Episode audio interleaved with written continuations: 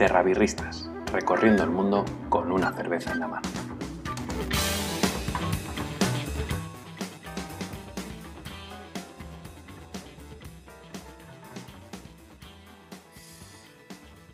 Buenas tardes, buenas noches, buenos días, ¿cómo estáis? Bienvenidos a una edición más, ya no digo una semana ni un mes, una edición más, vamos a dejarlo así, a un capítulo más, un episodio más de Terrabirristas, vuestro podcast favorito de historia, cerveza, gastronomía y todos esos mundillos que giran en torno a la birra, a la cerveza, que es el tema que nos apasiona a, estos dos. Que en este episodio ya número 38, pues eh, estamos aquí convocados como una edición más. Señor Amarillo, ¿cómo estás? Buenas tardes, buenas noches, buenos días. ¿Qué tal? ¿Cómo estamos? Buenos días, buenas tardes, buenas noches. Pues fantástico, estupendamente, ¿qué voy a contar? Además estoy de permiso de paternidad, así que no puedo estar mejor Bueno. porque mañana no tengo que pensar ni a trabajar.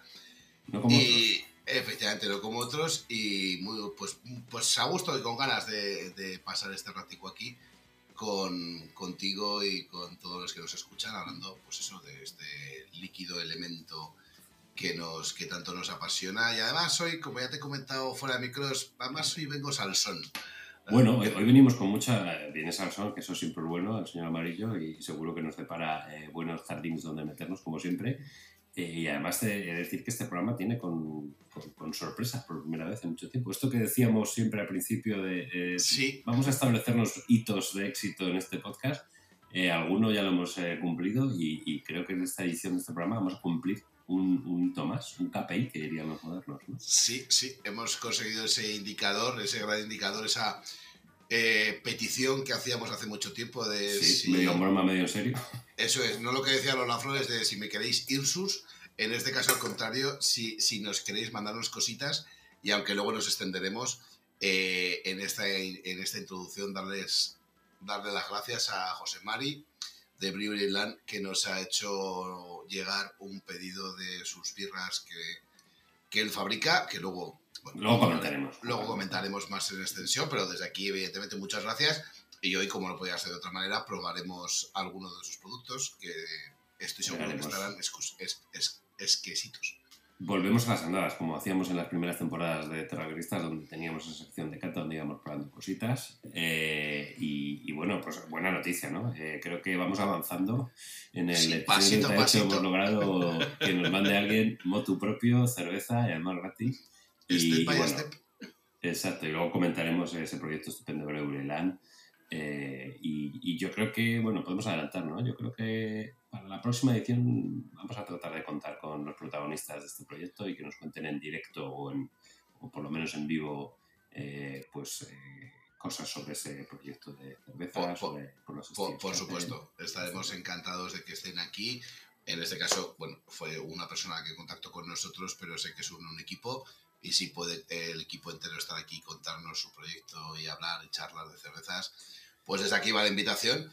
Y otra de las novedades que probablemente tengamos, no lo sabemos si todavía lo vamos a poder cumplir, es esa edición especial Navidad Ujú. con un miembro que estuvo aquí con nosotros grabando un programa Hace tiempo. hace tiempo y que nos dio mucho juego y que se lo pasó muy bien y nosotros también con él. Y a ver si podemos hacer un directo por las calles de Madrid con, con este Sí. invitado. Desde luego no queremos desvelarlo. eh, los que los fieles seguidores eh, probablemente ya tengan eh, un poco la, la lupa sobre quién puede ser. Eh, pero bueno, lo dejamos ahí en el aire. Vamos a tratar de que, eso, de que antes de que acabe el año tengamos una edición especial Terroristas Live on the Streets, como aquella que hicimos ya años A, ¿eh?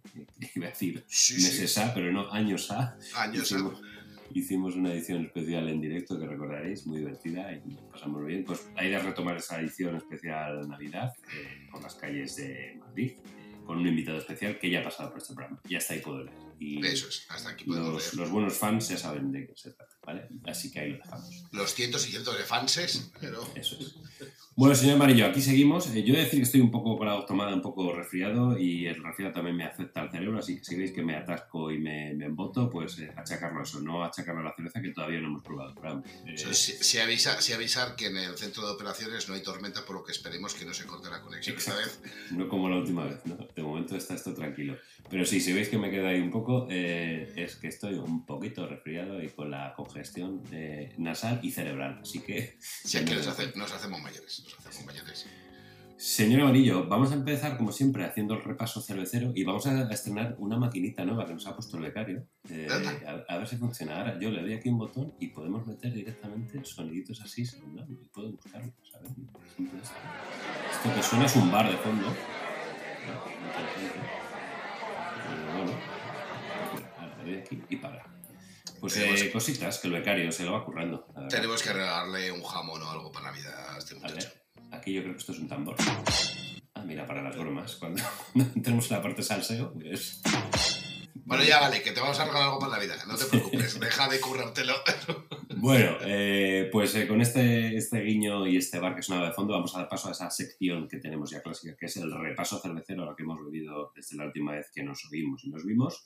Y yo, la verdad es que tengo pocas novedades o pocas cosas que destacar, pero yo creo que podemos hablar de esa eh, cerveza que yo no sé si has llegado a, a degustar o a compartir, yo sí, que es esa edición especial de la gente de Galicia, de Hijos de Rivera, que lanzaron hace unas semanas, hace unos meses casi, eh, una bitter, una bitter muy especial en formato lata, que se ha podido encontrar pues, en determinados puntos de venta y que yo tuve el- eh, la ocasión de, de degustar y yo no sé si tú has tenido al final la ocasión o compartimos. Pues creo que me has leído la mente porque iba a hablar precisamente de esa. O sea, Ah, que- pues mira, pues estamos alineadísimos, que dirían los modelos también.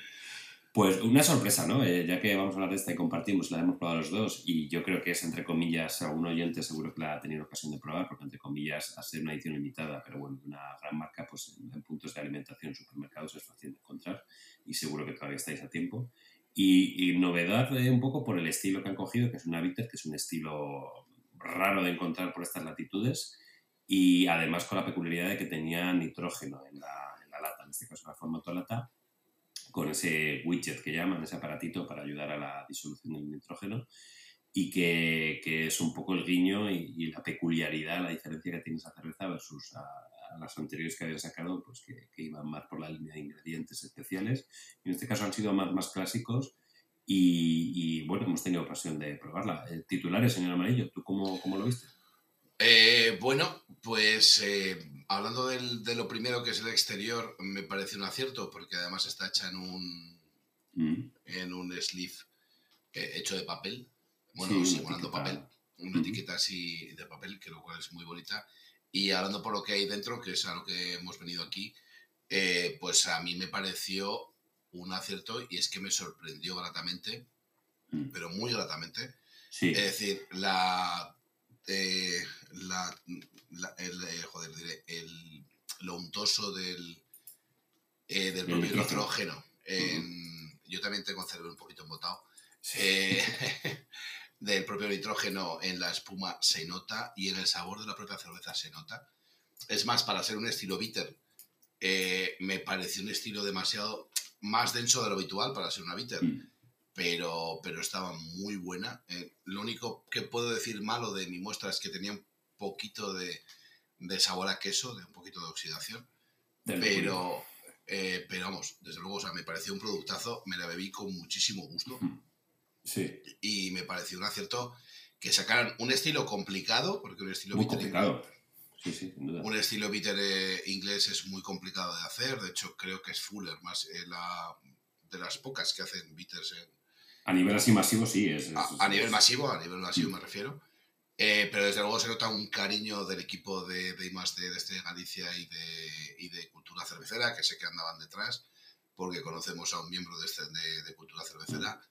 Eh, ese cariño está, se nota está hecha con muchísimo tacto y desde Mm. luego que a mí no me dejó indiferente, me la bebí hasta el final y de verdad que disfrutándola. ¿eh? Además me la puse en vaso, cosa que en una lata mm, está mal que lo diga, pero no suelo hacerlo.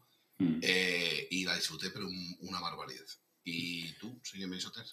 Pues yo, eh, es decir, primero sorprendido por eso, por el estilo que no es habitual. Los que amamos los estilos clásicos en general e ingleses en particular, eh, es muy difícil encontrar eh, cosas así, ¿no? Eh, bueno, el señor Amarillo y yo compartimos la pasión por todo lo que hace la gente de St. Peters, que hacen también esos estilos clásicos. Pero claro, añadirle el, nitrógeno al, al, estilo este clásico inglés, que es con un bitter, pues le da ese punto extra y ese, como decías tú, esa untuosidad que le da ¿no? esa sensación de mousse que le da el nitrógeno, de, de que potencia además ciertos eh, aromas, ¿no? los aromas esterificados de la fermentación, el puntito ese de la malta, a mí me parece un, acierto por completo. ¿vale? La etiqueta, coincido contigo, que es súper chula, y claro, que estamos hablando de una cerveza que tiene 3,5 grados eh, y muy poquito amargor, además de eso, 25 IBUs, eh, muy fácil de beber y, y, bueno, que te lleva un poco al mundo ese de, de las pintas servidas en, bomba de mano. Eso es, eso es. Eh, un contrapunto maravilloso, ¿no? al mundo del cask. Mundo clásico. Te, lleva al mundo del cask. Eso es. Eh, entiendo que esto es una cosa, bueno, pues una de estas eh, experimentos, entre comillas, que hacen, pero bendito experimento, ojalá poder tener unos estilos así disponibles. desde luego, además ya hemos probado, tanto tú como yo hemos probado ya dos inventos, entre comillas, mm. que ha sacado este Galicia que la primera fue esa Milk Stout eh, que probamos en BBF, que estaba, sí, vale, llevaba lactosa, las cosas como son, pero estaba espectacular. Y esta que es, o sea, la verdad es que es un, o sea, una, para, estar hecha en una fábrica grande y nosotros que conocemos cómo es la fábrica, es la bomba poder conseguir eso en una instalación lager eh, y conseguirla como, o sea, es una cerveza lager, pero eh, para hacerla como está hecha. O sea, a mí me parece un espectáculo. Muy rica, muy recomendable y, bueno, eh, sigue siendo eso, como decíamos, un experimento. Si tenéis la ocasión de, encontrarla, yo supongo que en su página web eh, seguro que sigue a la venta, así que tienen stocks. Es verdad que eh, las latas que las muestras que teníamos eran numeradas, o sea que entiendo que han hecho las que han hecho y la mía era la muestra, no recuerdo, 3.000 y pico. Pues me parece que habían hecho 7.000 latas. No sí, era muy, es muy este Galicia, es decir, yo mm. saco esto, lo saco, lo edito, lo pongo en el mercado lo testo, no lo voy a volver a sacar hasta dentro de X tiempo, pero ahí está. Muy interesante y bienvenido sea que, que marcas pues, eh, grandes, como el caso de, Estrella Galicia, pues eh, sigan apostando por, por, cosas así. Estaba mirando aquí 44.000 latas, 7.000 me parecían pocas. 44.000 latas, pues que en hectolitros, pues, pues no será pues eso, ni, un camión, probablemente un par de camiones. Pues hacemos, hacemos la cuenta rápido. sí, sí. Eh, 44, son latas de 44, hay que decirlo, 44 centímetros, eh, 44, 4,4, 0,44 me salía. Y bueno, pues una tirada, habrán hecho una cocción seguramente. Pues son exactamente 1000 hectolitros. 1000 hectolitros. Ah, pues mira, ni tan mal. ¿eh? Yo pensaba que eran menos, 1000 hectolitros. Eh, un tanque. Un, tanque, exacto. Te voy a decir, justo te voy a preguntar, ¿a, cuánto, ¿a cuántos tanques equivale eso? No sé, no sé cuál es el tamaño de su sala de cocción, pero vamos, más o menos entre diluciones.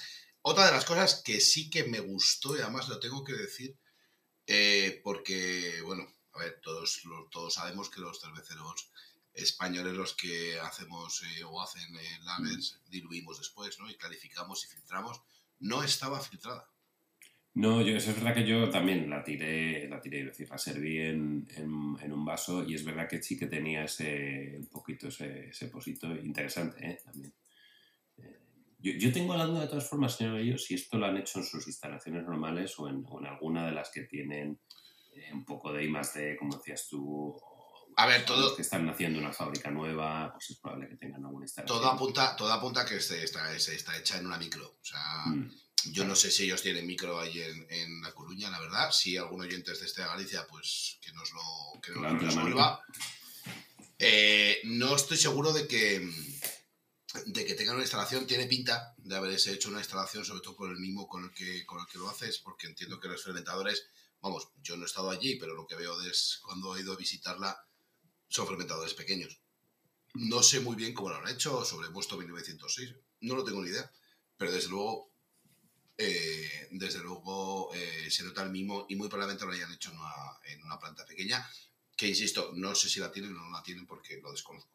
Bueno, pero si algún eh, responsable de este proyecto quiere levantar la mano, eh, pues eh, decir teléfono de, de, de, aludidos del oyente. Pero bueno, ya sabes, eh, tenemos esos correos, esas redes sociales. Eh, si queréis contactar, encantados de abrir los micrófonos. Iba a decir el nombre de uno, pero no quiero dejarlo en evidencia. Claro, exacto, sí.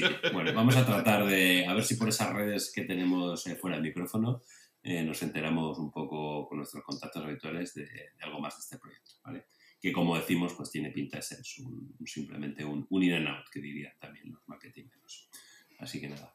Bueno, pues hemos coincidido, ¿no? Yo, creo, yo venía pensando en esta, yo creo que el señor Amarillo también va a querer hablar de, esta, de esta novedad que hemos tenido en las últimas semanas y, ha sido una novedad agradable. Sí, porque me sorprendió. Eh, es más, también diré, eh, esto es un mensaje a navegantes, ¿vale? Eh, los que vivís en Madrid a lo mejor no, pero los que vivimos en ciudades pequeñas, Mm. Eh, una recomendación, no compréis nunca cerveza no gasolinera. No, no. Están todas oxidadas. Eh, pero en general. O sea, ayer, por, qué lo digo? Poco la anécdota, ayer donde yo vivo y una, una gasolinera cerquita, que está en el centro de la ciudad, y, bueno, teníamos aquí una cena con unos amigos. Y os quedasteis sin. Y bueno, fui, me acerqué y cogí unas latas. Cuando volví, claro, mis amigos no se dieron cuenta.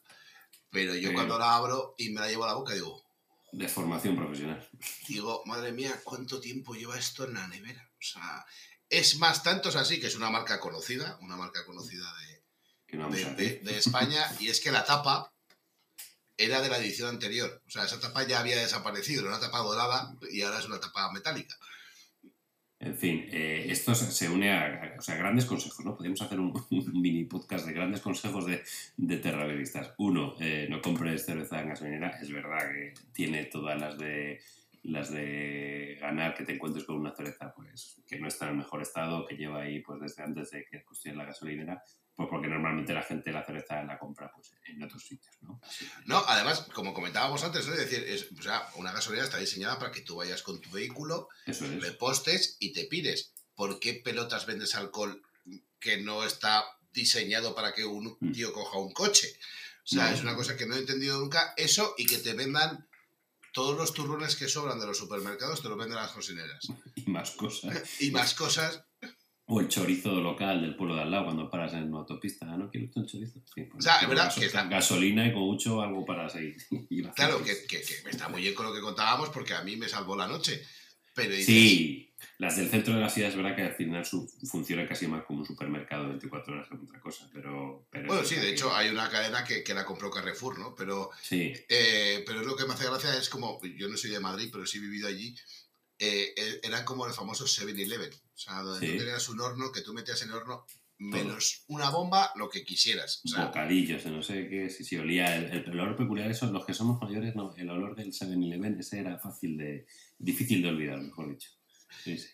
Pero, bueno, pues consejo, ¿no? Nada cerveza en las gasolineras y si el, grifo tiene mala pinta, pídete una botella de la que si si en el grifo veis puntitos rosas alrededor de la parte de abajo, huye. Huye, sí. Eso es que no limpian y que no sirve mucha vista. Eso eh, se llama eh, que es un tipo de levadura salvaje que es fácil de ver porque es roja. Es roja. Salen los quesos también muchas veces, ¿no? Y en... la que salen los quesos, efectivamente. Y en cervecería es muy habitual, no pasa absolutamente nada, pero es muy habitual que esté. Pero si eso está, es porque el tío los trapos los tiene de adorno. Sí, es verdad que muchos sitios acaban de servir eh, o están cerrando el bar y limpian a conciencia los grifos y tal, pero en otros, pues ya sabéis. Y si, si, veis rosita, mala señal, no es del queso que sirvan en de tapa, ¿no? Eh, eh, eso es. Hombre, si quieren poner eso como tapa, vaya vosotros, pero os podéis coger una gastroenteritis de cojones, pero bueno, eso ya allá cada cual. Bueno, pues os habéis llevado dos consejos, una, una revisión, una crítica de esa cerveza Galicia la Bitter eh, y dos consejos. Uno, no compres cerveza en gasolinera y dos, eh, si hay eh, materia rosa cerca del grifo, pediros una botella o un vino, que seguramente acabaréis mejor la noche. Eso es, todo lo que esté envasado. Si está envasado está bien, menos. Sí, sí. Es más, de Estrella Galicia, sí, luego lo comentamos en Noticias Alsonas, porque sí quería comentar una cosa que para mí ha sido un hito de Estrella Galicia y luego, bueno, luego lo comentaremos. Luego lo comentaremos. No, ahora mismo si quieres, porque después de este maravilloso repaso a lo que hemos vivido, el repaso cervecero clásico habitual de todas las semanas, o todas las ediciones, mejor dicho, eh, vamos con, con salseo. Eh, me decía por WhatsApp antes el señor Amarillo, hoy tengo ganas de... Hoy vengo picantón o algo así. Tengo ganas vengo de, guerrero, vengo guerrero. Vengo guerrero, eso sí, sí. Eh, y, y, yo digo, bueno, vendrá Guerrero, digo, por seguro que tiene alguna noticia eh, curiosa que comentar. Hay que recordar que uno de los episodios más escuchados de este podcast, que ya acumula las cuantas ediciones, fue una vez que nos metimos en un jardín y empezamos a hablar de, creo que recordaréis que además el episodio, el, título del episodio era Salseo BBC, si no recuerdo mal. Sí. Y es uno de los episodios más escuchados. No y siempre hemos achacado que era por, por, el motivo este del salseo, así que bienvenidos al salseo siempre. Es el que tiene... Mira, ¿sabes lo que pasa? Que es que al final, o sea, yo lo siento por tener este espíritu de Telecinco, lo siento, soy así, ¿qué le voy a hacer? Eh, pero eh, es que es curioso porque es un sector, o sea, estamos hablando siempre de un sector, eh, perdón, perdón, estamos hablando de un sector siempre muy estandarizado, muy estructurado, muy tal, no sé qué, no sé cuánto, pero es que se nos olvida que estamos, o sea, no estamos fabricando tapones de aceite para los coches. Eh, estamos fabricando un producto para socializar con la gente. Y entonces se nos olvida muchas veces qué es lo que opina el de fuera. O sea, qué es mm. lo que opina el consumidor. Y claro, el consumidor tiene opiniones, evidentemente, como, como, como es lógico. Y por eso hay marcas y por eso la gente elige una cosa u otra. Eh, es que, bueno, una de las cosas que, yo quería decir de Salseo, que no es Salseo en sí mismo, es este Galicia, no sé si lo habéis visto, eh, acaba de dar con, otra vez más, con la tecla de cómo llevarse a los clientes a, su casa, ¿no? Y es poner en las etiquetas el nombre de cómo nombran los clientes a sus cervezas. Si lo veis ahora, 1906 eh, ya no es 1906, es la misma. Eh, la especial, esta Galicia es la especial, es decir, ha puesto, digamos que ha personalizado su producto al cliente. Y eso, que es una estrategia de marketing que todo diría, joder, pues, es lógico, ¿no? Es obvio. Pues no es tan obvio. O sea, eh, y no es tan obvio porque venimos de un país, estamos en un país donde no hace mucho tiempo a las cervezas le poníamos nombres alemanes. Y además yo cuento una anécdota eh, de un cervecero mm, del grupo San Miguel, en este caso, antes de que fuera del grupo Mau, eh, donde presentaron eh, Crystal y... No me acuerdo. ¿Crystal era una sin alcohol, puede ser? ¿no? Crystal era sin alcohol, sí. de acuerdo. Y presentaron... ¿Cómo se llama? Alderbrau. Que todavía eh, sigue por ahí. Que todavía sigue para el grupo Consum. Y, y la aprobó tal, no sé qué, el directivo. Y está muy buena, pero dice, ¿y habéis pensado si los españoles son capaces de pronunciar estos dos nombres? Es que, claro, la, van a llamar, o sea, al final la gente, el consumidor hace, hace suyo lo, pues, el producto y, tú te puedes empeñar en llamarla de una forma que la van a acabar llamando la verde, la especial, la roja o la de otro. O sea, que decir, eh, y es verdad que en esto nuestros eh, compañeros del norte, nuestros cerveceros del norte de Galicia, pues llevan un tiempo haciendo cosas muy chulas en ese sentido. Entonces, ¿por qué empeñarte en llamarla eh, Red Vintage, que creo que se llamaba la 1906? Eso es, correcto. Ahora se llama 1906 eh, Roja, me parece, o la Roja. sí, algo así, Entonces, ¿por qué empeñarte no un poco? Porque nadie, obviamente, ¿tú crees que alguien te la, llamaba Red Vintage como una, o la, la negra que tenían, que, que, es una cerveza bastante interesante también, la Black Coupage, pues no sé si la siguen llamando Black Cupas, pero llamar una cerveza Black Cupas, pues suena un poco, al final, como dices tú, la cerveza es mucho más eh, popular en el sentido que pues, eh, está muchas veces alejada de snobismos y de, ¿no? claro, yo, yo me vuelvo otra vez, eh, soy muy pesado y, los que nos oyen lo saben, me vuelvo a Alemania. Vamos a ver, la gente en Alemania ¿qué pide? ¿Una Schwarzier, una Weissenbier o una Helles? Una, una Albia, Albia. Eh, eh, te lo pides así, vamos, no, fin, tengas. Ya está, o sea, no se complican la vida y, piden lo que piden, ¿no? Entonces, por eso le decía que venía un poco salsero, porque me hace mucha gracia ver cómo está evolucionando el, mercado en este país. Además, está evolucionando hacia algo que a mí no me gusta y que tú y yo lo hemos hablado muchas veces. Eh, está evolucionando hacia un sector de la cerveza, de convertir la cerveza en una commodity. Sí. Sí, sí, triste. De lata, lata, lata, lata y supermercados y volumen y volumen y volumen y perderle por, por completo el respeto al producto mm. que, que, fabrican. ¿no? Es decir, ¿A qué voy? Está claro que en España lo que triunfa es la lager, es la rubia, la de toda la vida. Eh, pero todo ese trabajo que antes de pandemia se estaba haciendo, se estaba haciendo muy bien.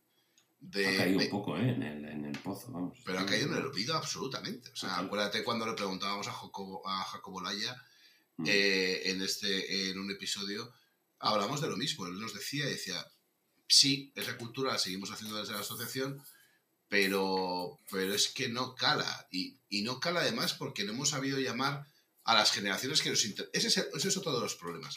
Eh, no saber llamar a las generaciones que nos interesan.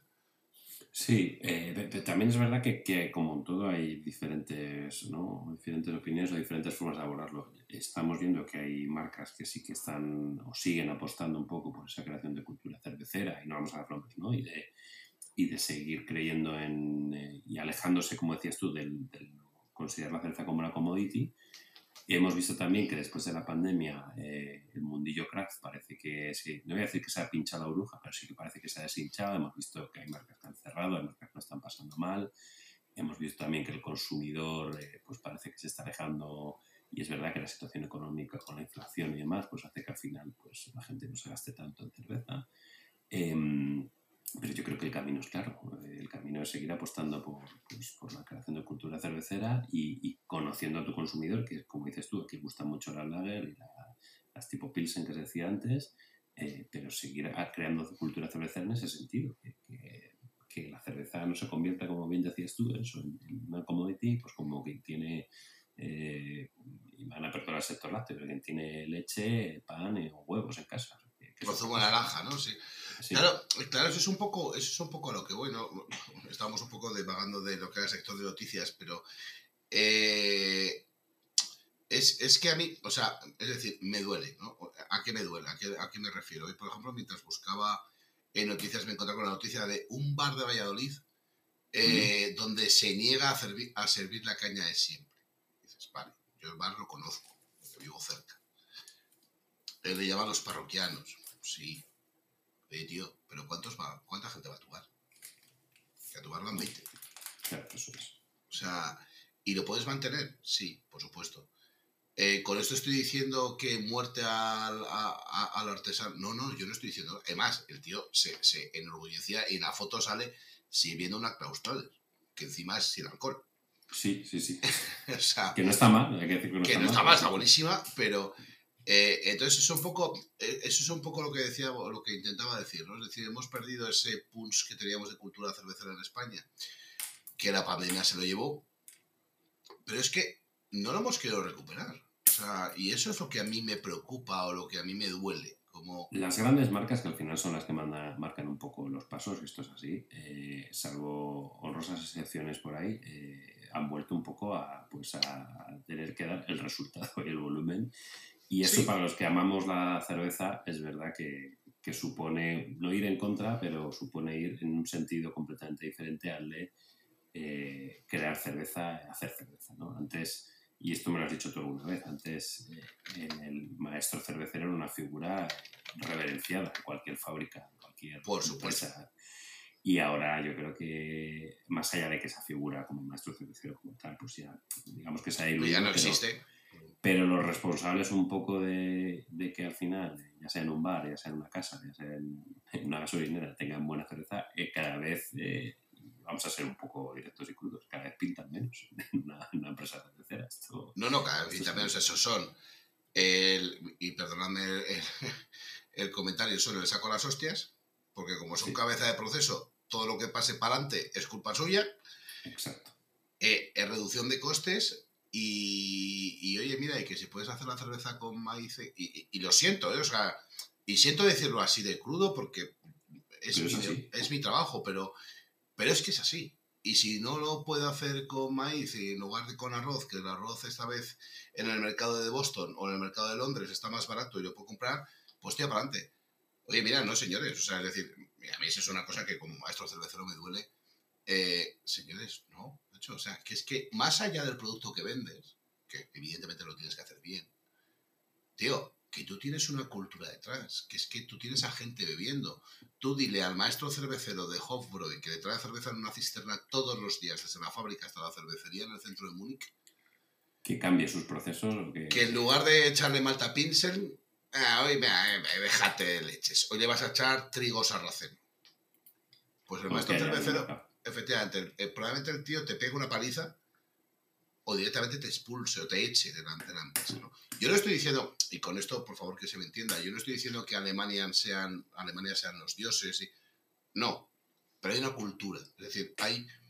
el Pero que va, va de arriba abajo, es decir, es, eh, efectivamente. desde los elaboradores hasta el consumidor. Y al consumidor, eh, como se dice, no le puedes dar gato por libre. Porque es que es un poco como el café en Italia. Tú pones un mal café en Italia en un restaurante y el consumidor no va y cierra. Pues aquí pasa igual. Pones una mala cerveza en Alemania y directamente no, no, pues no, la gente no va, claro, porque hay tantas buenas opciones y que respetan el producto. Claro, y es que para ellos además, eh, para ellos es que es un alimento, o sea, está en la base de la pirámide alimenticia. O sea, que yo no estoy diciendo que esto en España sea, porque bueno, eh, esta es la lucha cerveza, vino, vino, cerveza, que nos podemos meter durante horas hablando con ella. Pero, pero, joder, la cerveza vino para quedarse. Vale, sí, muy bien. En el siglo XVII en España no bebía cerveza nadie porque no existía. Y en el XVIII tampoco. O sea, estamos hablando del, 10 del 20 en adelante. Pero, pero, joder, lo has convertido ya tan rápido en algo que no cuenta. O sea, Mm. que, que no cuenta para la gente. El otro día había... Además, lo quería, lo quería contar como anécdota. Eh, el otro día estuve en Logroño con, con mi mujer y con mi hijo. eh, estuvimos dándonos una vuelta por la Laurel. ¿Te Mm. puedes creer que en los cinco bares en los que estuvimos, en los cinco, no había nadie bebiendo vino? Están todos bebiendo cerveza. Todo pues- el mundo cerve- bebiendo cerveza. pues eh, siendo la zona cero ¿no? de, de la cultura enológica de este país, La Rioja, Logroño. eh, Claro, claro, fíjate, o sea, pero es que fíjate hasta qué punto ha ido la cerveza conquistando batallas y haciendo hitos, ¿no? Joder, como para que ahora eh, nos convirtamos en, en idiotas. O sea, es decir, tú, tú vas por el supermercado, el otro día que estuve, es que era, a mí sí, y lo digo, me duele como, como cervecero. En la cabecera estaban packs de 28, de 24, de grandes consumo, marcas. de volumen, de volumen. Eso es, en descuento. Y tú te ibas, y que fue lo que me traje a casa, y había un pack de 6 de Franciscaner, frescas no, lo siguiente, o sea, lle- tenían dos meses de envasado. Y nadie se hacía ni caso. Digo, es que yo quiero esto. O sea, a mí Y, y una cerveza barata, asequible. ¿eh? y barata, efectivamente. O sea, una cerveza de las que los alemanes no quieren beberse porque es comercial, según ellos. Pero Pero vamos, que es, a nivel de estilo es impecable. De hecho, si te metes en Red Deer, creo que tiene un 97, 98. O sea, que, que poca broma, No, es un- eh, es un eh, es un productazo. O sea, y además yo conozco, eh, cono- eh, conozco esa fábrica y entre la parte vieja que tiene la parte nueva, de verdad que es un viaje hacia la cultura cervecera.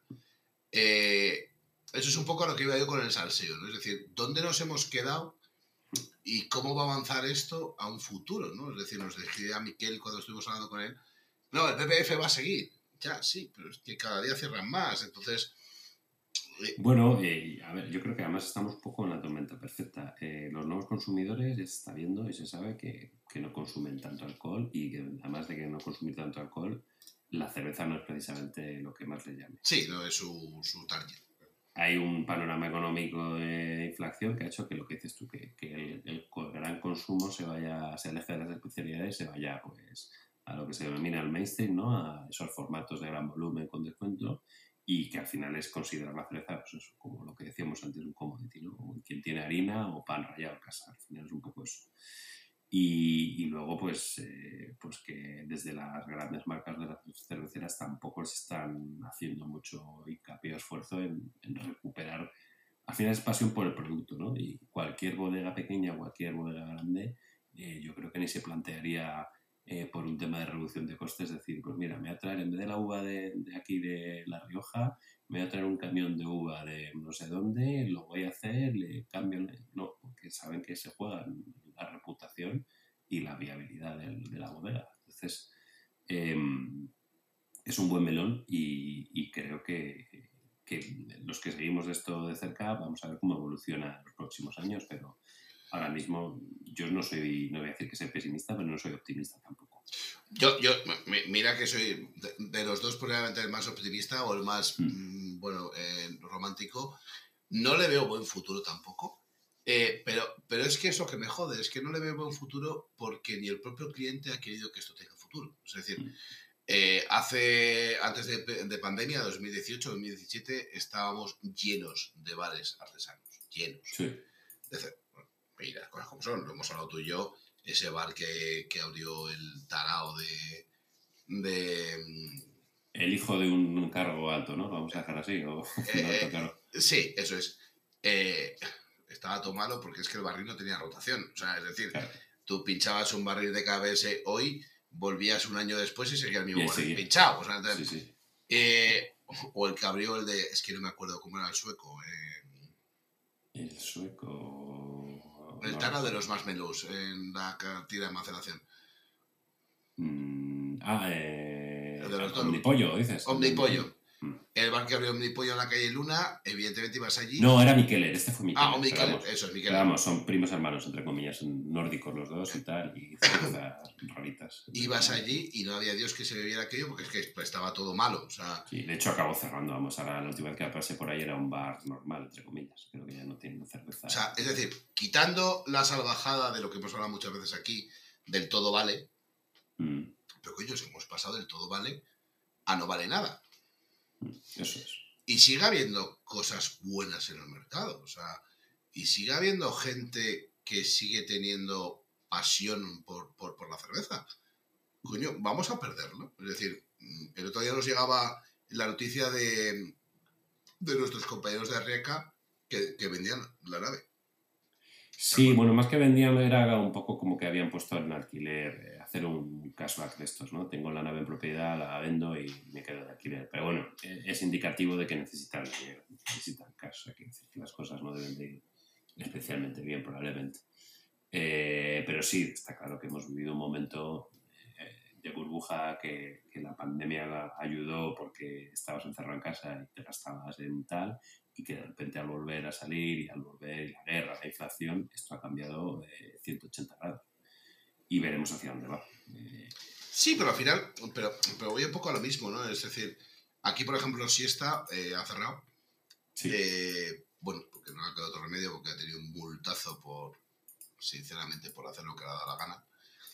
Eh, pero bueno, funcionaba, o sea, funcionaba. Y hoy hablamos de Brewery Land, que luego lo haremos en, eh, un poquito más adelante. Oye, es un, es una- es un grupo de, de un equipo de gente con iniciativa, con ganas, con Mm. muchísima pasión y muchísima cultura cervecera. Y además, estoy deseando que nos lo cuenten ellos. Eh, ¿Hacia dónde vamos? Es decir, marcas grandes, Mau, Dam, eh, Heineken, ¿hacia dónde vais? Y no meto a este Galicia en esto por un motivo muy sencillo. No meto a este Galicia en esto porque ellos todavía siguen conservando esto. Sí, sí es verdad que mantienen, solo hay que ver la estructura que tienen de gente de cultura cervecera, que tienen un montón de gente trabajando. Eh, y yo creo que están precisamente en otra línea. Y el resto es verdad, pues que o no están o ni se les espera, que decían, ¿no? Pues, pues un poco ahí, en O sea, de Galicia sigue, ausencia de compartir. Es verdad que aquí nos esca- no, últimamente nos escucháis mucho hablar de este de Galicia y demasiado. Ninguno de los dos trabajamos de este de Galicia, no os equivoquéis. Eh, ¿Por qué lo vemos? Porque sigue siendo ahora mismo la única cervecera grande que es el último reducto de los galos. Es decir, es el último reducto donde tú ves productos que, se- que serán fruto, fruto del marketing, por supuesto. Pero el último reducto que tú ves que sacan cosas que están Mm. asociadas a cerveceros. A Y que se lo creen, además. que se lo creen. y que se lo creen. Es decir, porque Heineken Silver, con todos mis respetos, es una puta mierda. O sea, es decir, está hecha para gente que quiere no ganar kilos, eh, está hecha para gente que no quiere beber proteínas y está gente para hecha que no le gusta la cerveza. Entonces, coño, no cerveza. O sea, es decir, es un bebeízo, un, un bálsamo que, que cualquiera se lo bebe, ¿no? Eh, y bueno, y este Galicia te saca, pues esto, la bitter, te saca la, la, la Cream Stout, eh, te saca la de Percebes, que en mi opinión la he probado y lo siento, no me gusta, eh, o no es para mí. Eh, te saca eh, la de Pimientos del Padrón, siempre identifican con su sitio. Es decir, todavía es el referente de que las cerveceras grandes, porque este Galicia ya es una cervecera grande, todavía tienen pasión por el producto Sí, eso es. cosa que las otras pues no tienen. Y lo siento si me está escuchando alguien de Mau, o nos está escuchando alguien de Mau o de DAM, o, de Heineken. Es así, es así. Desgraciadamente nos hemos vuelto a vender latas como si fuéramos Coca-Cola.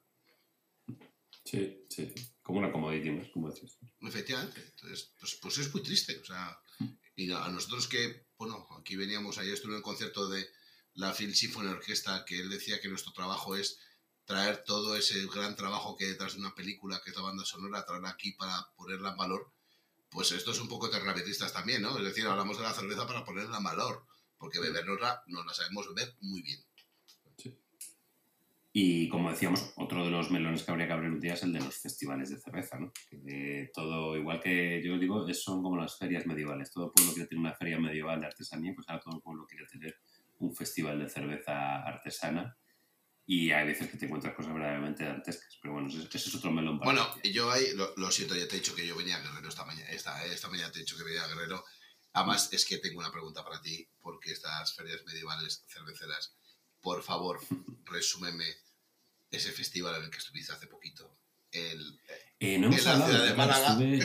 claro, hemos hablado por privado, pero no en público. Estuve en el Malavirra eh, y, bueno, eh, es con sus fallos de organización, con sus cositas, bueno, una primera edición, pero en general muy bien en cuanto a asistencia de público, había, había interés. Pero claro, te das cuenta que la gente, pues había propuestas de todo tipo, propuestas muy interesantes, tengo, no quiero dar datos porque me fallan los nombres de algunos productores que no conocía y quiero dar mal el, nombre, pero había desde gente que se dedicaba a hacer solo sours muy interesantes, con frutas, probé una sour de Rui Barbo y Lima espectacular, muy rica. Había grandes marcas, por ejemplo Estrella Galicia, eh, están bastante grande, eh, había cerveceras locales, etcétera, Había una cervecera alemana importante, Kronbacher, si no recuerdo. Eh, y luego pues había cerveceros más un poco especializados, ¿no? Estaba, pues había stand de Lervig, había stand de grandes marcas así, craft con, con nombre. Y claro, al final la gente, pues veías que el público general eh, va a disfrutar del día, a disfrutar de la cerveza, pero con un conocimiento muy, muy básico, incluso nulo. Entonces la gente se quedaba pues en los stands donde más ambiente había. Y el ambiente pues puede ser que era más bonito el stand o que la gente eh, pues había una dinámica y a lo mejor te, daban un regalito y que la gente al final eh, probaba la cerveza y le gustaba y volvía, pero que el, punto aquí es que yo creo que ha pasado ese tiempo en el que tú ibas con una cervecera de gran nombre y esperabas que solo por esa cervecera de gran nombre tuvieras cola. Esto ya, ya, no ha pasado y no pasa, es decir, ya la gente le puedes decir que traes una Imperial Stout envejecida en barrica de no sé qué, no sé cuántos, le da un poco igual. La gente quiere tener una buena cerveza, una IPA, una Stout, una Porter, lo que sea, que esté bien de precio y que encima si el stand o el bar donde está es agradable, pues es mucho mejor. Ya la cerveza, eso de que la cerveza se vende sola, ha pasado. Y ya la gente no hace cola en los tap takeover y dices, viene el Meet the Brewer y viene a conocer al cervecero que viene de Estados Unidos. A la gente eso ya le da igual, excepto cuatro o cinco excepciones como podemos ser tú y yo a lo mejor, pero, pero no somos representativos. Sí, no, no, somos un ejemplo, si no, no tendríamos un podcast de cerveza, pero... Pero sigue, sigue, sigue, no, es que me contabas, perdona que te pinche, pero como te conozco y somos amigos, eh, me decías, me estoy mordiendo la lengua aquí al lado de... Ah, bueno, sí, por cierto, eh, eh, por, no dar muchos datos, ¿no? pero figuras notables del mundillo craft que seguían con el mismo discurso de que mi producto sí que es de verdad, no quiero dar mucho. No, no, de datos, no de datos, y, pero. Y el tuyo o el de este enfrente, mira esto que me vergüenza, esto se han vendido. Un poco el mismo discurso que, que quizás hace 5 o 6 años podía tener esta cabida, pero que contrastaba con la dura realidad y es que el, stand del que estaba poniendo verde tenía cola y el stand suyo, eh, yo el tiempo que estuve allí, pues pasaron tres o cuatro incautos, por decirlo así. Entonces al final te chocas con la dura realidad. Y es que la gente al final lo que quiere, y, muchas veces, pues es que no le den la barrila y que la cerveza esté buena. Eh, que ojo también con eso, eh, que el, consumidor no puede saber cerveza, eh, pero sabe si está la cerveza buena o mala. Y si está oxidada, a lo mejor no te sabe definir, no sabe por qué, pero te va a decir, esta cerveza no está buena. O sea, que, que, que eso tiene que ir acompañado de un buen producto. Tú no puedes vender una, una sour IPA porque se te ha estropeado eh, y, te, lo va a rechazar el consumidor, esto es así. Pero bueno, fue curioso ver cómo eh, se encontraba en la dura realidad eh, estos radicales cerveceros, vamos a ver. Sí, eso es un poco lo que hemos hablado alguna vez, ¿no? De, eh, de hecho, porque hemos estado tú y yo, hemos estado juntos en más de un festival de más de dos, y había, había muchos, eh, de hecho, en el último que estuvimos tú y yo juntos, en el Palacio de Cristal, si no estoy equivocado, Mm. en el Bierman, eh, bueno, quitando el desastre de la organización, que ahí no me meto, eh, bueno, si me meto me acabo de meter, pero tampoco quiero dar más sangre. Bueno, esto es común, ¿eh? Todo el mundo sabe que siempre ha sido un desastre de la organización. De hecho, este año iban a hacer dos citas, han hecho solo una. era eh, una conversación que tuvimos tú, un compañero nuestro y, y yo, eh, con, bueno, pues con un tío de una cerveza que no sé si sigue existiendo o no, que es Doctor Bacterio, eh, Sí, ahí Sí. siguen. Sí, sí, son del sur de que Madrid. tienen unas etiquetas preciosas, las cosas como son. Pero joder, que el tío se vería, se, se quejaba profundamente y amargamente. ¿Cómo está la lager? Y nos veíamos los tres como diciendo, para tirarla a la arqueta. O sea, Total. Estaba. Una... de hecho fue lo que hicimos. Eh, es, es que claro, porque hay que ver, porque no sé qué, porque ah, porque era artesano. por- Que no me cuentes películas, pero que tú has querido hacer una lager y te ha salido mal. innecesario. ¿no? y te estás quejando de los que le sale bien, coño, aprende. Eso es. O sea, es. aprende, pregunta. Que tío, que, que- que- que el mundo se ha conquistado a base de preguntar, no a base de decir, Mm. tú hijo puta, porque yo. No, no, coño, o sea, la vida es así. Entonces, y, y lo mismo, me acuerdo que estuve, te acababas de ir tú, y vino mi mujer, que probablemente entonces era mi novia, y nos hicimos colegas de unos tíos eh, que vendían cerveza con vino de la zona de Mm. Soria, Segovia, no me acuerdo exactamente dónde. Y claro, nos pusimos a hablar, tal, no sé qué, y claro, mi mujer en, en el fragor de la batalla dice, no, es que mi marido es maestro cervecero, trabaja en... Y me dice la tía, entonces no serás maestro cervecero. y yo le dije, bueno, ¿y para ti qué es, un- y para ti qué es un maestro cervecero? Bueno, ya he dicho, he delatado de dónde, dónde trabajo. eh, y me dice, no, es que claro, porque tú haces cerveza industrial. Y digo, ¿y tú el vino que mezclas con la cerveza, dónde lo haces? Claro. ¿En tu casa? ¿En la mañana de tu casa? Sí. Y digo, ah, ¿y eso es artesano? Tú lo que eres es un guarro. O sea, porque estás utilizando la mañana de, de tu casa para bañarte tú y para hacer vino. Entonces, eh, y me decía, tío, no, claro, pues es que además tú lo conoces, tú sabes quién es, porque tengo la tarjeta. Y, y decía, sí, sí, nadie te está diciendo lo contrario, tío. Es que nadie te que es que no. eh, eh, eso es una de las cosas que, que en 2018 hablábamos muy en profundidad tú y yo, ¿no? De, de decir, coño, que es que no somos caminos paralelos, que somos caminos perpendiculares. O sea, que es que se tiene que llevar bien las cosas uno por otro, ¿no? Em, joder, porque tiene que ser, ¿no? Es decir, pues eso, oye, ¿no sabes hacer una lager, tronco? Pues pregunta quién se va a hacerla. Eso es. Al final estamos todos para aprender y, que lo que importa es tener, tener buena guerra.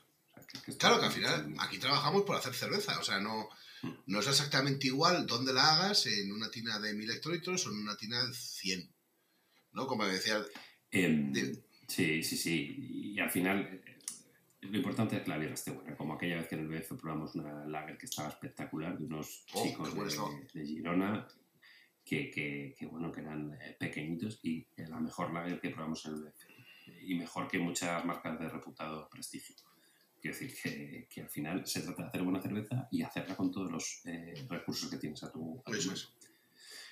Todo esto nos lleva a que tenemos que abrir un bar un día de solo productos que nos gusten. Y, y ahí estaréis invitados todos. Porque yo cada vez no pienso, solo las birras que nos gustan. Y, ya está. Y buenas birras. Sí, no sé, pero, pero yo sé, ¿sabes lo que pasa? Que, que, que lo que hablábamos, ¿no? De, o sea, lo que hablábamos esto, eh, de, de BF o de Biermat, tal, no sé qué dices. Pero tronco, si todos convergemos a lo mismo. De hecho, me estoy acordando de la conversación que tuvimos eh, cuando hicimos eh, el décimo capítulo, eh, la que Mm. nos contaba de, del Beer Bank. No, no, porque tengo aquí un grifo con, con, con lagers para la gente a la que no le gusta la cerveza para introducirla. Digo, ¿cuántas lager vendes y cuántas stout vendes? O sea, es como querer comparar una stout en Irlanda con una lager. Coño, pues, pues en, en Irlanda beben stout, porque es lo suyo. O sea, Es su cultura. claro.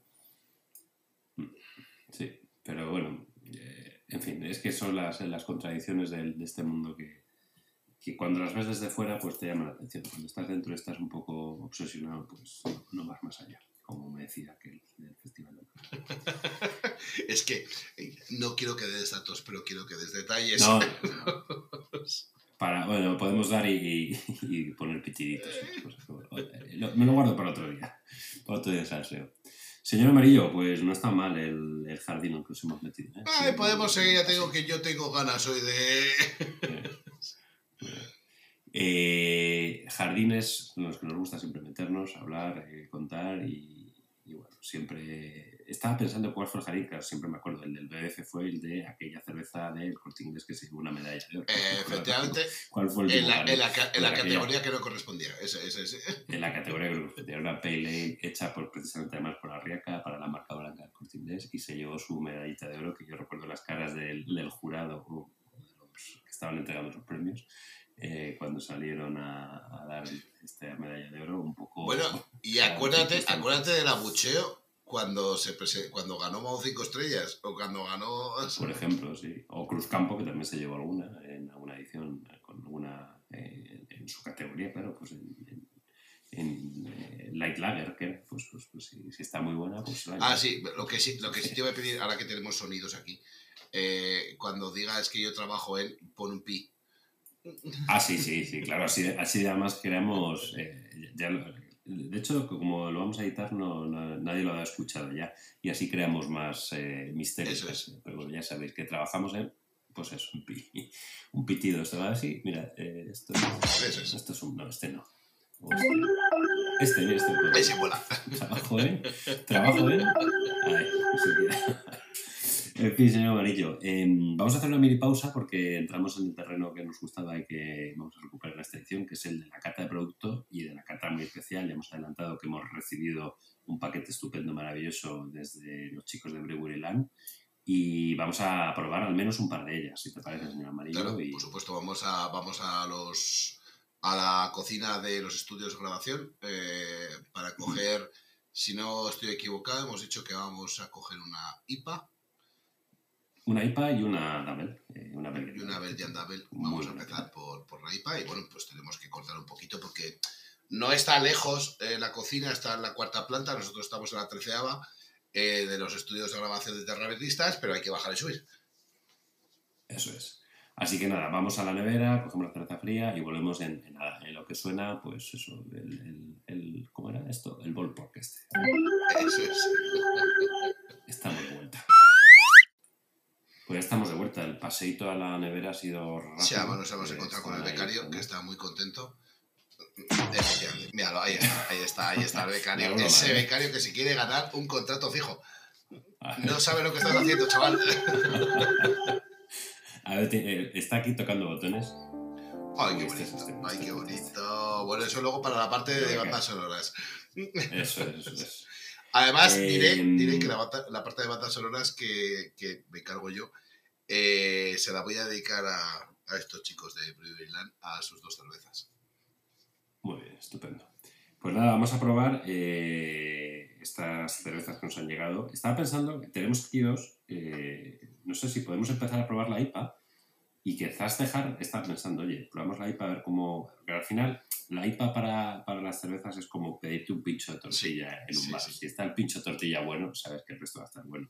Entonces, no sé, señor Amarillo, estaba pensando si probamos la IPA y el resto las dejamos para, para si la semana que viene, el episodio que viene, eh, tenemos la conversación. Bueno, con efectivamente, María, podemos porque- hacer una cosa que es. eh, es- eh, estaba pensando lo mismo que tú, por eso somos compañeros de podcast.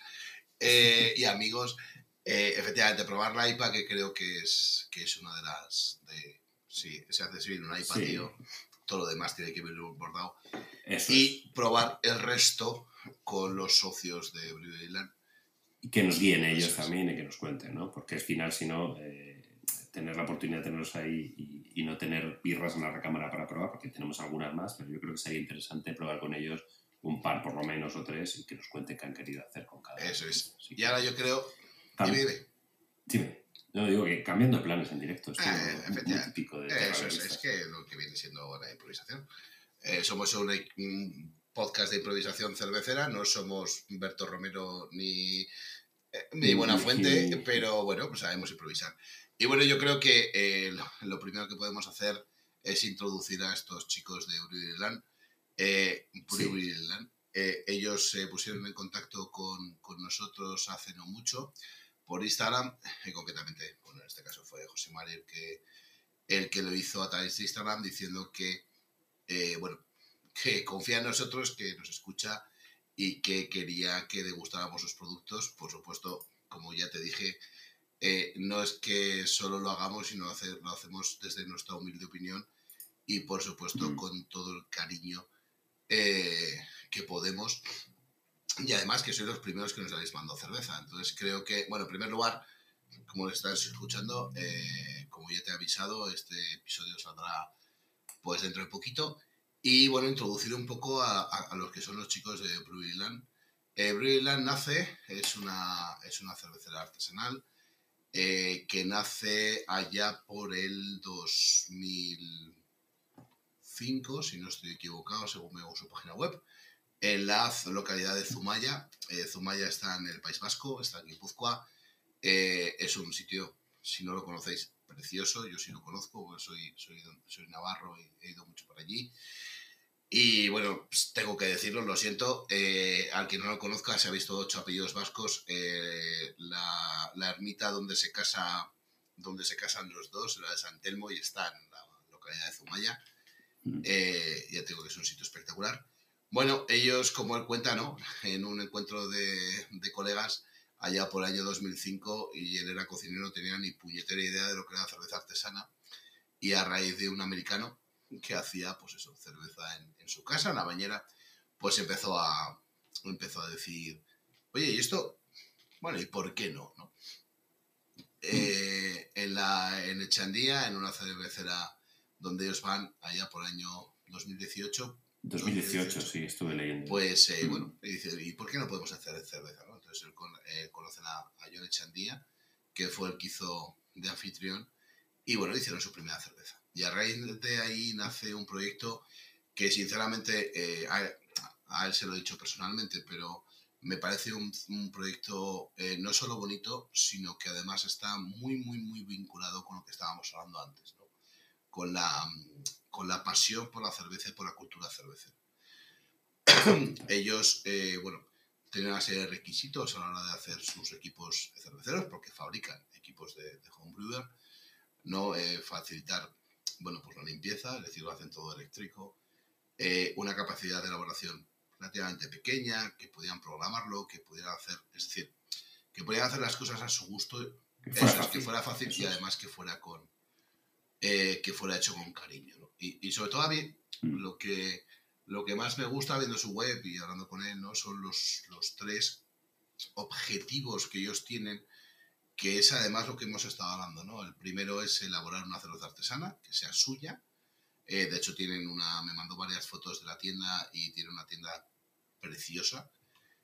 Eh, sí, sí, sí, hemos visto fotos. Eh, que es muy, muy chula, ¿no? Es elaborar su propia cerveza, ¿no? Con además, pues es una producción pequeña, es decir, para que, bueno, pues sea con caridad, ¿no? Y con cariño, comercializarla, lógico, fabricar sus propios equipos de homebrewer y sobre todo eh, fomentar la cultura cervecera y a través de cursos, a través de cursos y a través de y a través de o sea, es el 360 efectivamente es el 360 completo difundir crear comercializar y al final eso aportar a la creación de cultura cervecera que es, que es lo importante y, disfrutar eso es y además los que nos escuchen pensarán que, que, el tema de antes de las noticias estaba hecho a propósito para hacerle aquí eh, bombo y platillo a Breweryland no ni mucho menos eh, nosotros somos, improvisamos, ¿no? Pero es cierto que, que, conforme he ido viendo lo que nos ha mandado, tengo que decir que, oye, enhorabuena, o sea, el, el, el empaquetado que nos mandaste las cervezas no podía estar hecho con más cariño. Eh, viene justo a justificar lo que estábamos hablando antes, ¿no? Es decir, cuando otros lo pierden, muchos lo ganan, ¿no? Es decir, cuando, cuando, cuando muchos están perdiendo ya esa, esa cultura, ese cariño, ese tal, por la cervecería, pues otros vienen aquí a decirnos, oye señores, que yo estoy aquí, que la cultura cervecera todavía existe y que el amor y la pasión por la cerveza está. De hecho, nos, no, me, nos envió fotos nos envió fotos de, de un equipo que están desarrollando espectacular. Oye, yo no sé si sois ingenieros o no, pero si lo sois enhorabuena, porque la verdad es que está muy, muy bien diseñado. Y, y, bueno, y que desde luego hoy nos contaba en el WhatsApp que, bueno, que me ha mandado a mí, porque te he mandado a ti, eh, que, iba, que iba a estar con la gente de Agaragar, de, ¿no? De Garagar, sí. Eh, y que iba a estar en, y que iba a estar con ellos. Eh, sí que se nota que tienen una, que, no sé qué formación tendrán, pero tienen el, puntito ingenieril sí que se nota en el proyecto y lo tienen muy, muy claro. Yo creo que eso, eso aporta también, tú que vienes del mundo también más técnico, eso yo creo que es importantísimo a la hora de hacer una, una, buena cerveza y a la hora de, pues eso, ser fieles, seguir unos parámetros y para que eh, tenga todo una consistencia y que la cerveza sea Entonces, si, si, son bien del mundillo ingenieril, ya sea de la parte más, eh, del lado más de informático o del lado más industrial, seguro que les ha aportado y, que seguro que, les ha ayudado a tener una cerveza pues eh, tan buena como la que vamos a probar ahora. al final, eh, eso es importante. Nos lo contarán ellos la semana que viene seguro, pero, pero bueno, que sirva un poco a modo de resumen de, los orígenes y de dónde viene este proyecto, que creo que es súper interesante. Sí, desde luego. Y bueno, y lo que vamos a probar hoy, como hemos dicho, es una es una IPA. Es una. A ver si soy capaz. Vamos con ella. a ver si soy capaz de pronunciarlo. Es. Autenba IPA. 55 unidades de amargo. Eh, 10,6 de color y 6,39 de, de alcohol. ¿Vale? Una etiqueta mm. chula, muy chula, la verdad. Sí, sencilla, pero, pero bueno, con la ola ahí, una ola, eh, pues con todos los iconos eh, que te indican, eh, pues eso, con el amargor, el color y demás. Eh, y es decir que sin ser yo un especialista de, del rollo de técnico y demás, creo que es una de esas, siendo una, una cervecera pequeña, como ya hemos comentado, creo que cumple con todos los requisitos a nivel técnico de etiquetado. y es fácil ver grandes marcas o no tan grandes que se saltan la la Y aquí yo creo que lo tienen bastante, bastante controlado. O sea que enhorabuena también. Sí, sí, porque tienen en la etiqueta el consumo, la temperatura de consumo, Mario 18, el punto verde de reciclaje, donde tienes que tirarlo y prohibida. Sí, sí, bueno, y de lo que tenemos en ingredientes, pues eh, agua, eh, evidentemente, Malta Pale, lo que habéis escuchado es mi compañero Mary Sotter que no es capaz de aguantarse. ¿Se ha escuchado? Vale lúpulo citra, sin COI y una levadura que a mí me gusta mucho y además que os doy la enhorabuena por haberlo hecho porque es la Fermentis US05, que no es una, no es una levadura que fermente fácil. Eh, y, y, bueno, que ahora voy a hacer yo lo mismo. Pues yo le tomo el reloj mientras el señor Amarillo se abre la cerveza. Es verdad que bien suena eso, ¿eh? Lo, acabo de escuchar yo, claro, yo no me estaba escuchando mismo, pero bien suena eso. Bueno, lo que encontramos en esos ingredientes pues son unos los sospechosos habituales en el mundo de, de la cervecería, en el mundo de las IPAs, ¿no? Pues citra, lupus, eh, citra, eh, cinco y está mirando, citra y cinco, pero esa que amarillo también. Eh, el tercer sospechoso habitual sería el amarillo, en este caso han cogido citra cinco, que son esos lúpulos americanos clásicos, clásicos, y que le, ya yo lo estoy oliendo ya, le dan ese aroma y seguro que luego también sabor característico, ¿no? Bueno, a mí lo que me llega, a mí lo que me llega a nariz, desde luego, y no me la ha servido, como ya os hemos contado muchas veces, el señor Amarillo y yo no vivimos en el mismo sitio y nos vemos por web. Eh, él se la ha servido bien, yo me la he servido mal porque le he echado demasiada espuma, pero desde luego me, me sale el citra eh, no como, no como mayoritario, me sale más el Simcoe que el citra. Mm. Ellos dicen que han hecho dry hopping, que parte del aroma vendrá por ahí. Y yo sí que noto esas notas de fruta tropical, esas notas un poco resinosas, ligeras, pero también presentes. Y, y el, el, punto, eh, pues eso, de, fruta de hueso, de fruta de verano, como digo yo, muy agradable en aroma, con un fondo maltoso eh, que, que, sí que tiene esas notas como de galleta en pan, eh, muy agradable también. Y, es decir, que la parte de aroma eh, es, es, notable, pero no es un, un aroma avasallante, no es este punto de, de lúpulo, vaya, vaya zumo de lúpulo, pero muy agradable, muy en la línea clásica. Eso es lo que iba a decir, que es una IPA, aunque, bueno, digamos aquí lo que es una IPA americana y IPA inglesa, esta es una americana IPA. Eh, desde luego, lo que comenta mi compañero lo, lo ratifico, o sea, los aromas muy suaves, muy tranquilos, A mí, me, como yo no tengo fosas nasales, tengo dos agujeros en la nariz, pero porque tengo que respirar, eh, a mí me sale todo el Simcoe y desde luego es la leche, el equilibrio que ha conseguido entre el citra del Simcoe y el equilibrio que ha conseguido entre los Mm. aromas, porque para tener 55 unidades de amargo, eh, que eso lo hemos hablado muchas veces, no solo está en boca, también está en nariz, eh, está muy, muy equilibrada. Yo todavía no la he probado. Sigo oliéndola porque además, bueno, todavía está un poco caliente. Eh, o sea, todavía está caliente. Y, y yo estoy viendo que por, por el lote, no, no viene fecha de fabricación, pero el lote puede ser más o menos indicativo, es de septiembre, más o menos, si no me equivoco. Eh, luego nos lo dirá No, yo eh, me dijo que-. Que estaban fabricadas casi, casi para nosotros. O sea, Ah, vale, pues es que he visto ahí un 2000, un 09 y he pensado, probablemente sea la fecha, pero no ser el, el número de lote. Eh, y bueno, eh, decir que se nota que está fresca, es justo lo que iba a decir, se nota que conserva el punch de lúpulo. Em, yo ya me he metido en boca y me adelanto. Sí, en boca eh, es un poco una reproducción de lo que encontramos en, en nariz, eh, todo muy agradable, con ese contrapeso de la malta, ¿vale? Es, un- es, es curioso, es una IPA muy agradable, muy bebible, con un cuerpo ligero o medio, muy agradable también de beber y, y en general, eh, y siendo malos, cuando siempre que vamos a, o que probamos pues, una cerveza que no sabemos que no vamos a encontrar, siempre vas a rascar a ver qué encuentras. Pues si, si hay sisogualéricos, si hay esas notas de lúpulo oxidado, si hay papel, he de decir que a nivel de efectos yo no encuentro ningún defecto. Eso es un plus, Sí. eso es eh, que, tienen toda la parte técnica de elaboración muy controlada. Desde luego no hay ninguna contaminación, no hay acético. En fin, tenemos eh, una cerveza que, que- que en principio a nivel técnico está, eh, está sobresaliente. Vamos. Eh, y luego, pues en boca lo que decía, eh, muy agradable, muy bebible, un cuerpo tirando ligero, fíjate, que es curioso por una American IPA, pero que a mí, desde luego, me resulta muy agradable y desde luego mm, me la voy a beber, me la estoy viendo muy, muy gustoso. sí, eh, efectivamente no puedo, no puedo decir nada contrario. O sea, es decir, eh, la cerveza está, es lo que iba a decir antes, además, cuando hacíamos degustación yo siempre lo comentaba, ¿no? Que siempre vas buscando la suciedad eh, de las instalaciones es. y, Siendo un poco Sí, malo. sí, ¿eh? no, veces, evidentemente, pero- Eh, aquí no hay suciedad ninguna, o sea, está limpia, limpia, pero que lo flipas, y lo digo en serio. Sí, Está muy limpia, muy equilibrada, muy conseguida, eh, donde no te destaca nada, y sobre todo para 55 IBUs, que bueno, tam- exacto, podía rascar un poco, cero eso es, no, no rascan paladar, no rascan nariz, no te rascan. No hay dureza de amargor. Eso no hay, es, no hay árboles de fusel, de una mala fermentación.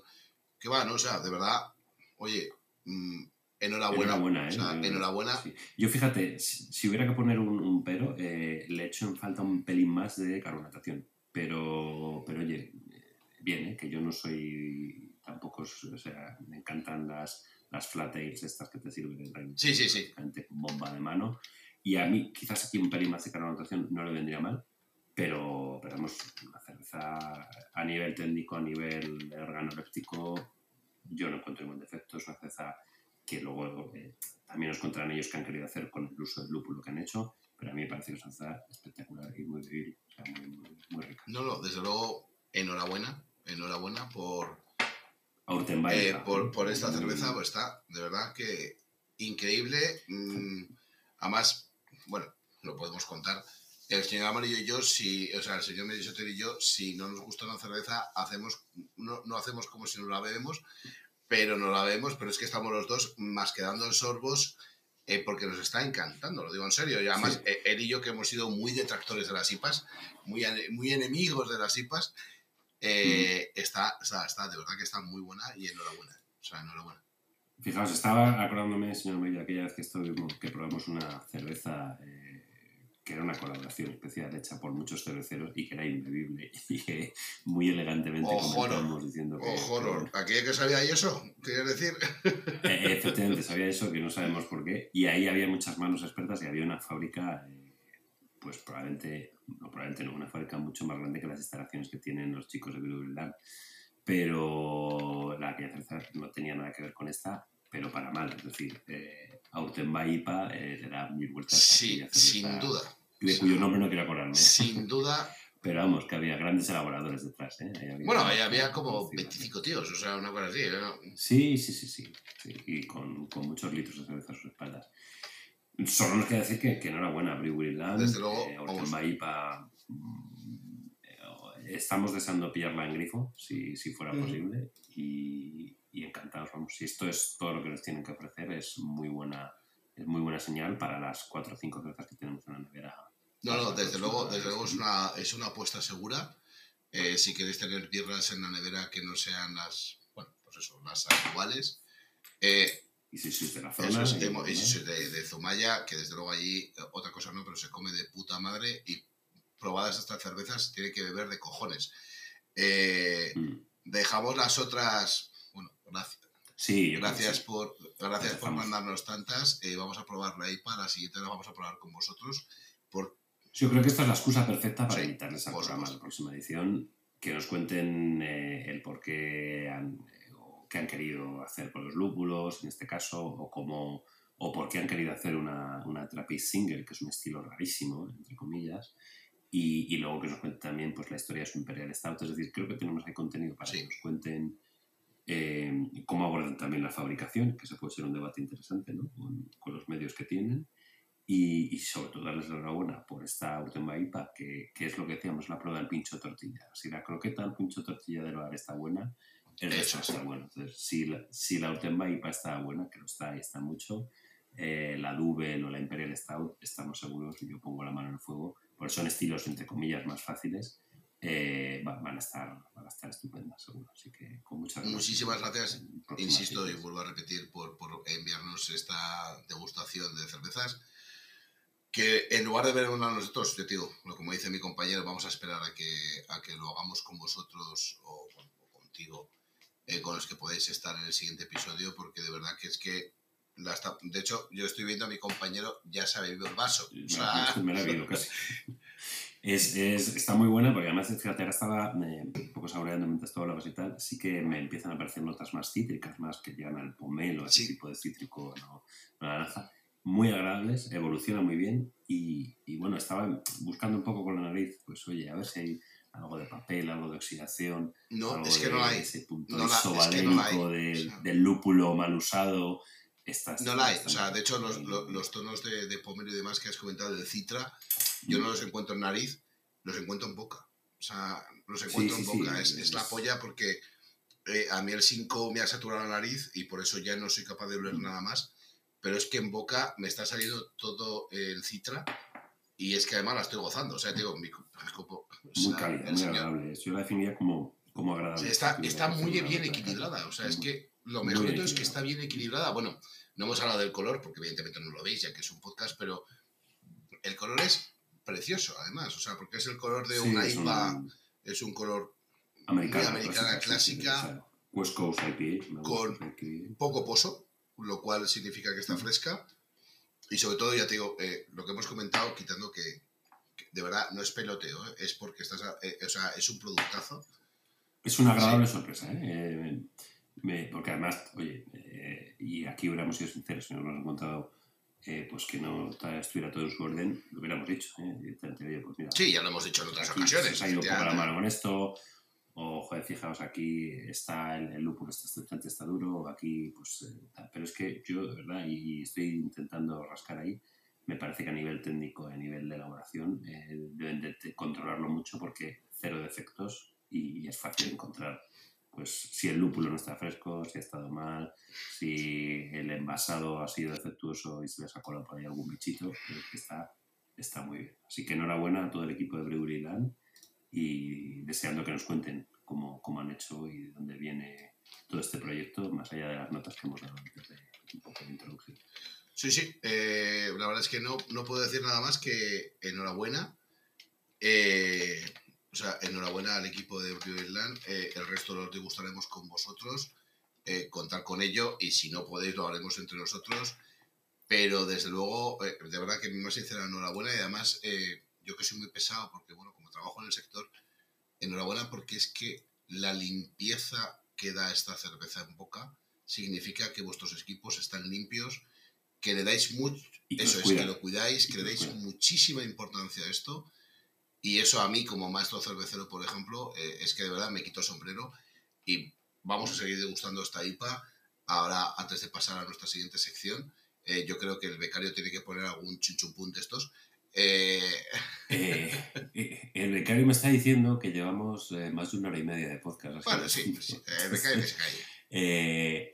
Ha- ha- hacemos la sección rápido, eh, porque si no vamos a ir a, a- a la- a las dos horas casi de duración. Y, y la semana que viene seguimos con los chicos de Land que nos cuenten, si os parece. Hora y media Así ya. que- A este paso yo, Más de este hora y paso yo media, creo que el eh, último, señor. el último de Navidad lo vamos a hacer de dos horas y media. ¿Cuánto te apuestas? Total, total. Venga, pues nada, en un segundo y volvemos con nuestra sección.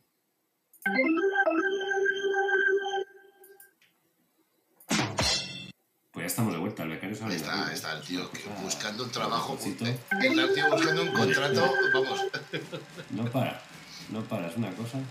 Señor Amarillo, después de esta estupenda cerveza que hemos probado de los chicos de Blue Land, eh, ¿qué nos traes? ¿Qué nos cuentas? ¿Qué tenemos? Bueno, pues eh, eh, dentro de esta sección de bandas sonoras y cerveza, evidentemente la primera no solo se la voy a dedicar a, a, a Ortenbay IPA, a estos chicos de Brilliant que nos han sorprendido muy gratamente, y lo vuelvo a decir.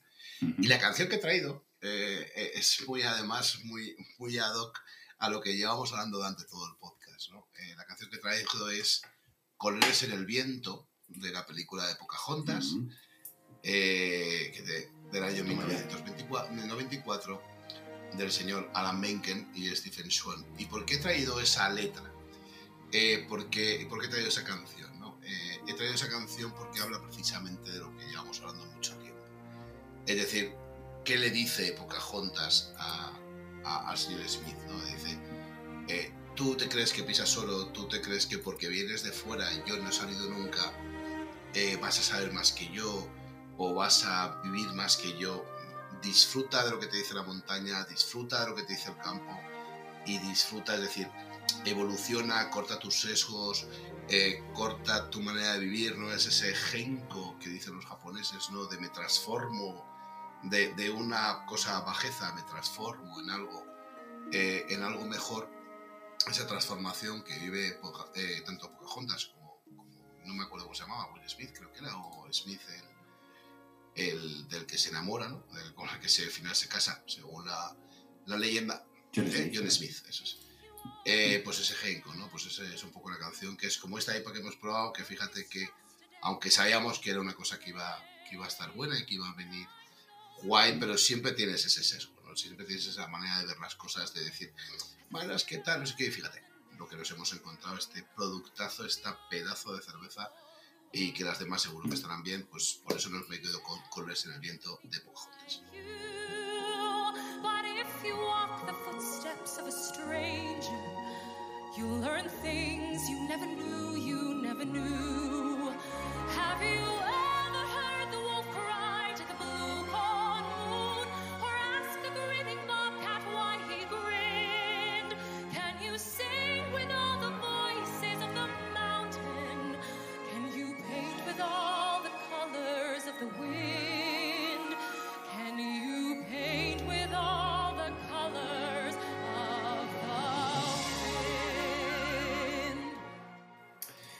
Estaba pensando yo que, que- suerte, ¿no? Al final estamos, hemos empezado un poco pesimistas, pero qué suerte haber tener la, oportunidad de, disfrutar de cosas tan chulas como, como esta Otemba IPA, eh, con esta música de fondo, y, que al final hay que ser optimistas, ¿no? O hay gente haciendo cosas casi hora de labor, o sea, por amor a Marte, que diría a ti, y, que salen encima espectaculares, como esta IPA que hemos probado. ¿no? Queremoslo por lo. Queremoslo porque hay gente que ha descubierto la cultura cervecera hace dos días, como quien dice, y que están encantados y que están haciendo cosas muy, muy chulas y que, y que están eh, además posibilitando que, que dos frikis de la cerveza como tú y yo estemos aquí disfrutando un domingo de Eso llevemos una hora y media aquí hablando de eso.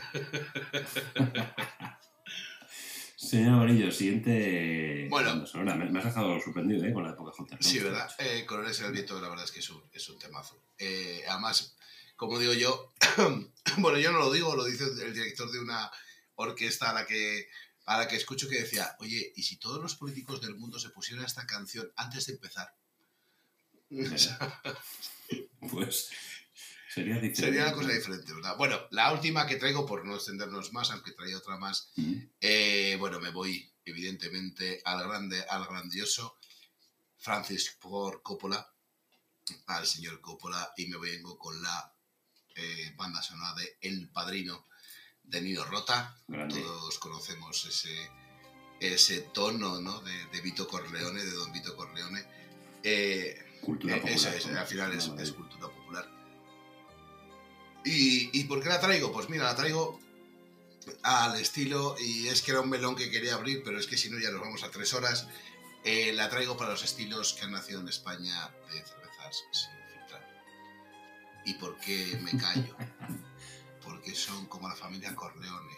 Son todo, Se van reproduciendo. no, y son todo amabilidad y demás, pero luego cogen y te acuchillan. ¿sabes? O sea, pues una sin filtrar es lo mismo. Tú, la bebes, es muy bonita y tal, no sé qué, hasta que te metes en la garganta, entonces te acuchilla.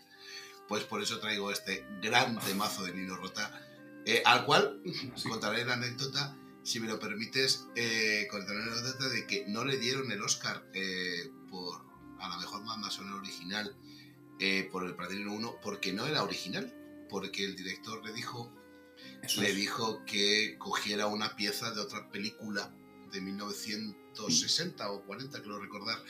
Y entonces la cadena le dijo que no era original. Claro, pues eso.